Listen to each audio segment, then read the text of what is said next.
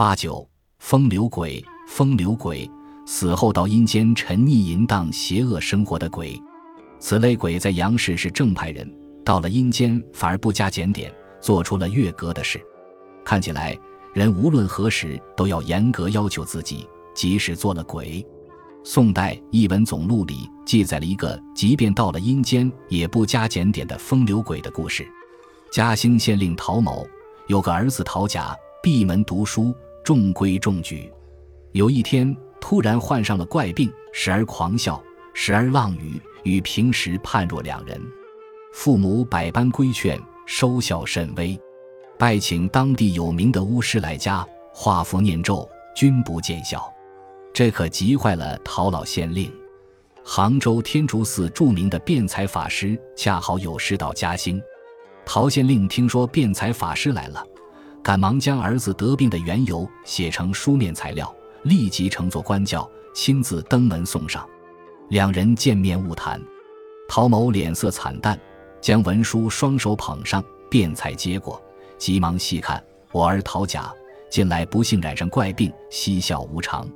刚得病时，有个妖娆女子从外面进门与我儿调笑。过很久，一起外出，走到河边，女子留下一首诗，就不见人影。诗曰：“生为木茂人，死作幽毒鬼。玄门长夜开，亲为待君至。”从此以后，经常来我儿处胡缠，并且说：“仲冬之月，二七之间，月盈之夕，车马来迎。”现在离女妖所说的日期已很逼近，还没有对策，恳请大师傅哀怜拯救。辩才看后一口应诺。他拄着拐杖，跟着陶令回家，清扫出一块地面，搭建祭坛，坛上安置一座观音菩萨像。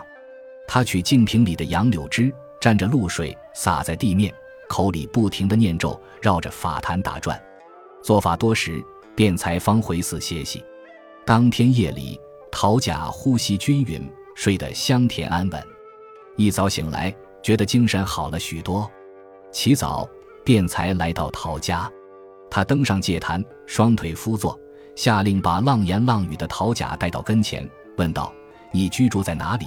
为什么来到这里？”陶甲发出女人的娇柔声音，答道：“会稽，今浙江绍兴东面遍山之阳，是我的家。古木苍苍。”辩才又问姓什么？陶甲吟两句诗作为回答：“吴王山上无人处，几度临风雪舞妖。”辩才立即说：“你莫非是柳氏吗？”陶甲修怯怯嫣然一笑，算是默认。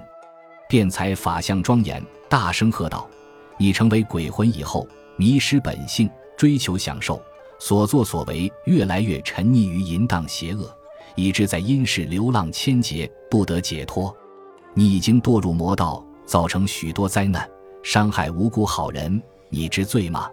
陶甲战战兢兢，扑通一声跪倒在地，叩头如捣蒜。辩才又说道：“我今天来指点迷津，你仔细听了。有《楞严经》秘密神咒，我传授给你，你牢牢记着，经常念诵。但必须洗心革面，痛改前非，恢复你本来的清净面目，才能解脱超度。”陶甲只是点头，两眼泪流，继而嚎啕大哭，神情惨伤。就在这天夜里，柳氏来到陶甲身边，与其恋恋不舍的告别。